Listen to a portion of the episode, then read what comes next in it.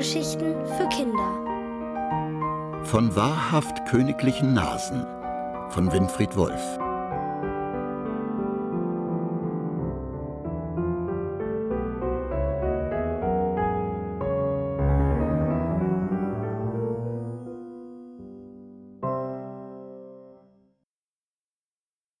Mit lieblichem Duft. Es war einmal ein König. Der kannte nur eine Liebe auf der Welt, die Blumen. Kein Tag verging, ohne dass er nicht stundenlang bei ihnen verweilte. Im Sommer in den prächtigen Gärten, im Winter in den Gewächshäusern. So sehr liebte er seine Blumen, dass er mit ihnen sprach und sie streichelte. Um ihren Duft zu atmen, steckte er seine Nase tief in ihre Blüten. Doch der arme König musste seine Liebe zu den Blumen schwer büßen. Jedes Mal nämlich, wenn er den Duft einer Blüte genossen hatte, schwoll seine Nase an. Von Blüte zu Blüte wurde sie dicker, unförmiger, und dann musste der König niesen und konnte überhaupt nicht mehr aufhören zu niesen, denn er hatte eine Allergie gegen Blütenstaub. Seine Nase wurde immer röter und sah aus, als weinte sie. Die geschwollene Nase machte nicht nur dem König Kummer. Auch seine Ratgeber waren deswegen in großer Sorge.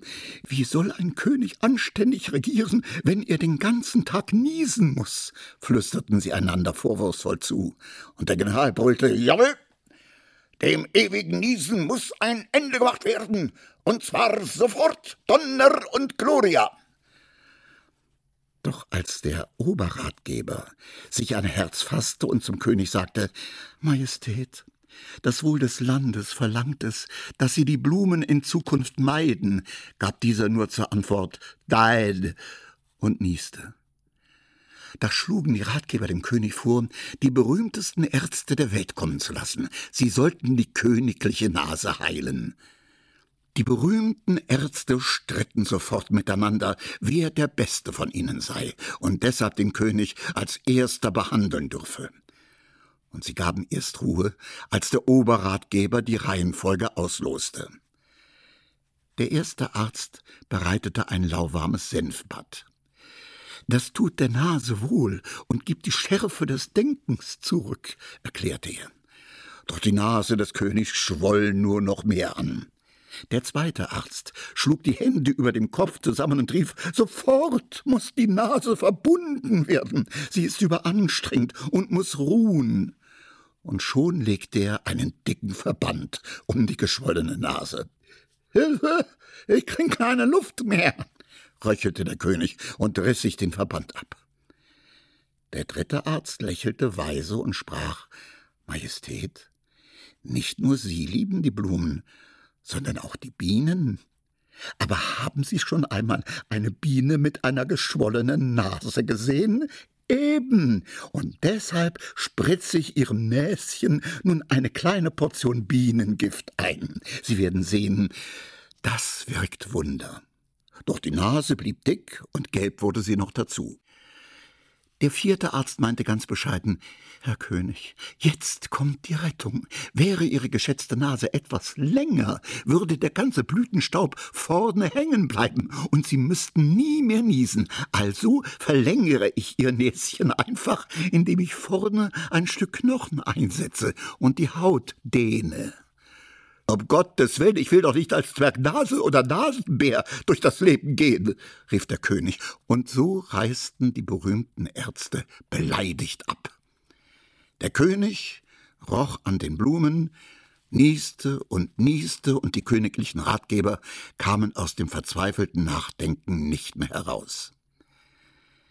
Endlich hatte einer der Ratgeber einen Einfall. Begeistert führte er aus. Es ist doch für jeden gescheiten Menschen sonnenklar, dass unser König das Schöne liebt. Aber nicht nur die Blumen sind schön, sondern auch die Menschen. Was der König also braucht, ist eine schöne Frau. Dann wird er die Blumen bald vergessen haben. Jawohl, eine hübsche Braut muss her, und zwar auf der Stelle, brüllte der General und schlug sich begeistert auf die Schenkel. Der König hatte nichts dagegen, dass seine Ratgeber die hübschesten Prinzessinnen der Welt einladen wollten. Doch als diese die rote, geschwollene Nase und die vertränten Augen des Königs sahen, wollten sie von einer Heirat nichts mehr wissen und reisten in Windeseile wieder ab. Nur eine blieb. Mit ihren struppigen roten Haaren sah sie eher aus wie ein Junge, aber sie war bester Dinge. Lachend sagte sie zu dem König, na, Sie stecken wohl Ihre Nase in Dinge, die ihr nicht bekommen. Da wurde der König sehr verlegen. Aber weil die Prinzessin ihn so nett anlächelte, traute er sich und erzählte ihr alles über seine unglückliche Liebe zu den Blumen. Und er war sehr überrascht, dass die Prinzessin ihn bat, ihr die Blumengärten zu zeigen. Stolz führte der König sie durch seine ausgedehnten, prächtigen Blumengärten. Bewundernd blieb sie immer wieder stehen, ließ sich die Namen der Blumen nennen, die sie nicht kannte, fuhr mit ihren kleinen Fingern zärtlich über die Blütenblätter und sog den feinen Duft der Blüten ein. Gespannt, fast lauernd, beobachtete sie der König dabei. Doch ihre Nase blieb, wie sie war, kurz und ein bisschen frech zum Himmel zeigend. Ah, eine solche Nase wie Sie möchte ich auch gern haben, sagte der König bewundernd und beneidend zugleich. Die Prinzessin schaute ihn kurzpfiffig an und meinte dann Meine Nase kann ich Ihnen natürlich nicht geben, aber vielleicht den Duft Ihrer geliebten Blumen. Und schon hatte sie ihre Nase in einen Blütenkelch versenkt und nahm den Duft in sich auf. Dann sagte sie lächelnd zu dem König und nun kommen Sie zu mir. Näher, noch näher, ganz nah. Als die Nase des Königs an der Nase der Prinzessin lag, schnupperte er, roch und sog begierig den süßen Duft ein. Herrlich, was für ein lieblicher Duft, rief er begeistert aus. Sogar ihre Lippen duften. Aber das kommt nicht von den Blumen, sagte die Prinzessin schmunzelnd. Ja, ja, natürlich, stotterte der König und schaute die Nase der Prinzessin an und sagte, äh, ach so, äh, fasste sich an die eigene Nase und wurde immer wirrer im Kopf. Und es war beinahe wie eine Erlösung für ihn, dass die Prinzessin ganz ruhig fragte, Möchten Sie den Duft meiner Lippen noch einmal spüren? Denn jetzt musste er nichts sagen, er nickte nur und hätte wahrscheinlich noch hundertmal genickt, wenn die Prinzessin seinen Kopf nicht mit ihren Händen umschlossen und ihre duftenden Lippen auf seinen Mund gelegt hätte. Natürlich wollte der König seine Blumenprinzessin so rasch wie möglich heiraten. Als das bekannt wurde, freute sich das ganze Land, und die königlichen Ratgeber schlugen vor Erleichterung einen Purzelbaum nach dem anderen. Sogar der General war gerührt und brüllte zufrieden Und jetzt feiern wir eine Hochzeit, dass es kracht. Am glücklichsten aber war natürlich der König, denn er hatte über seine Liebe zu seinen Blumen eine noch viel großartigere gefunden, nämlich die Liebe zwischen zwei Menschen.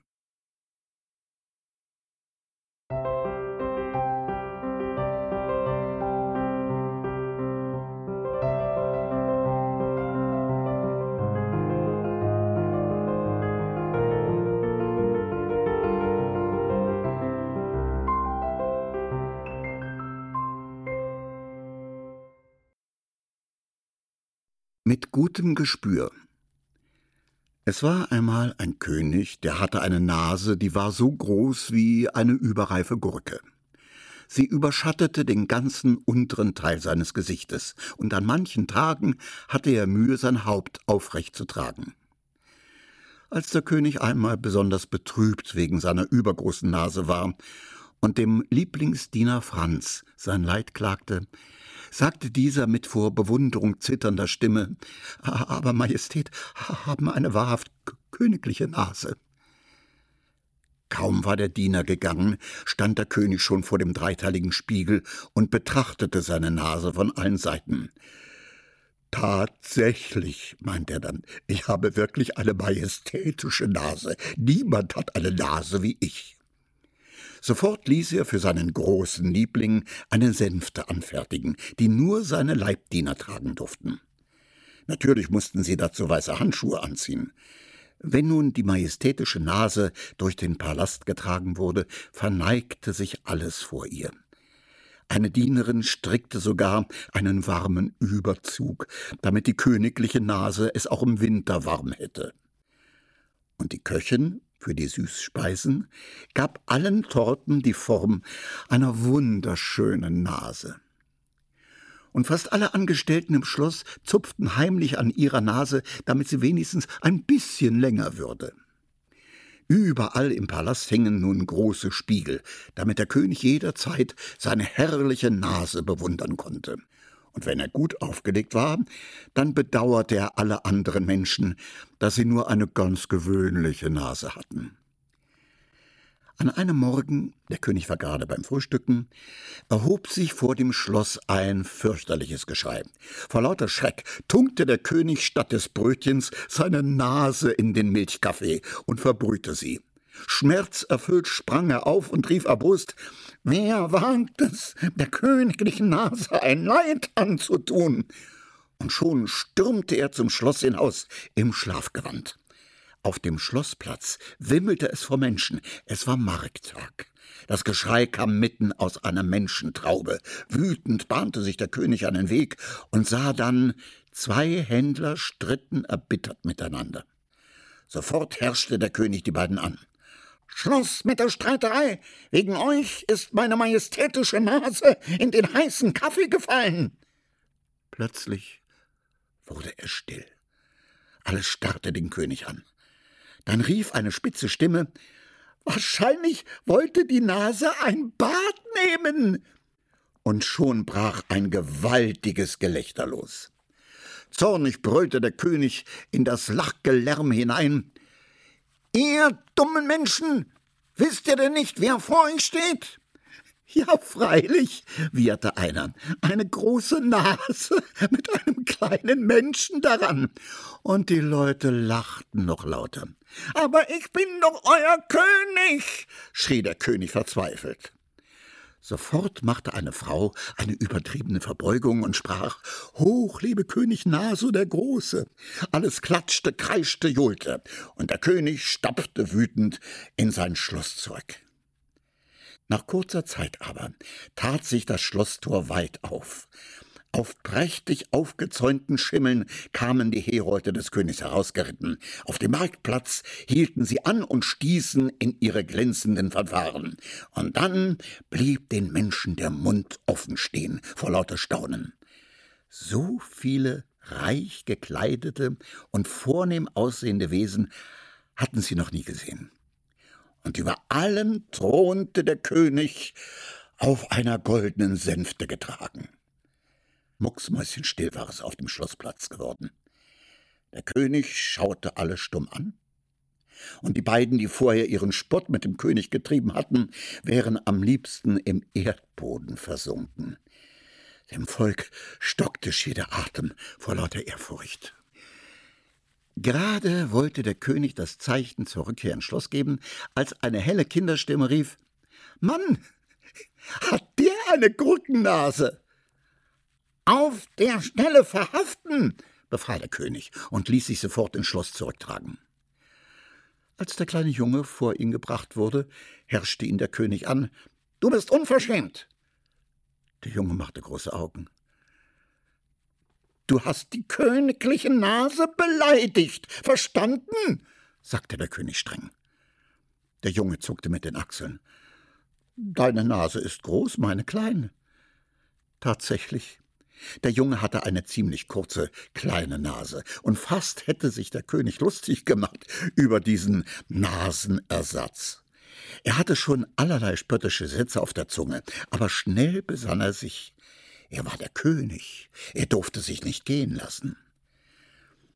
Der eine kommt so auf die Welt, der andere so. Wir können nichts dafür, sagte er deswegen.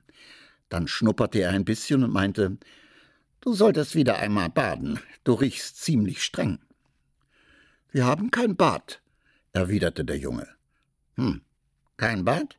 sagte der König. Und als er fragte, Hast du Hunger? Soll ich dir etwas zu essen bringen lassen? Da leuchteten die Augen des Jungen nur so auf, und im Nu hatte er alles verputzt, was auf den Tellern war. Der König staunte.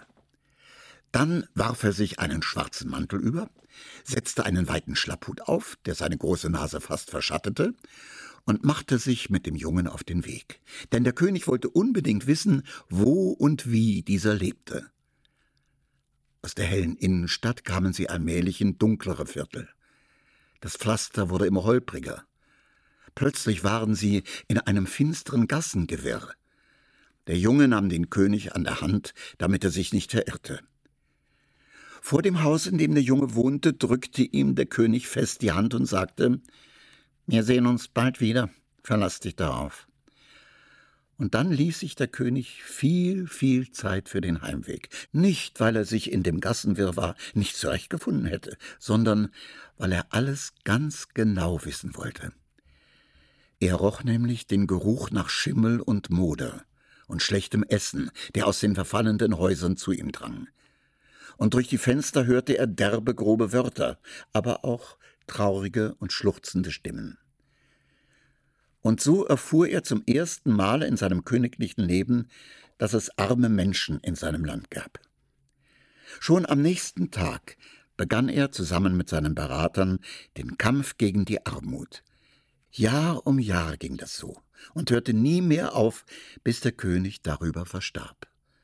Er half, wo er nur konnte. Und so behielten die Menschen ihren König in guter Erinnerung, nicht wegen seiner einzigartigen großen Nase, sondern wegen seines guten Gespürs, das ihn überall dorthin geführt hatte, wo die Menschen Hilfe brauchten.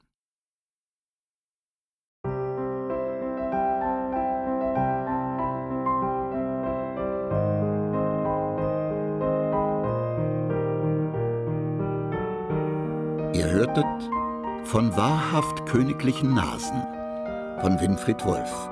Gelesen von Peter Schiff. Ohrenbär. Hörgeschichten für Kinder. In Radio und Podcast.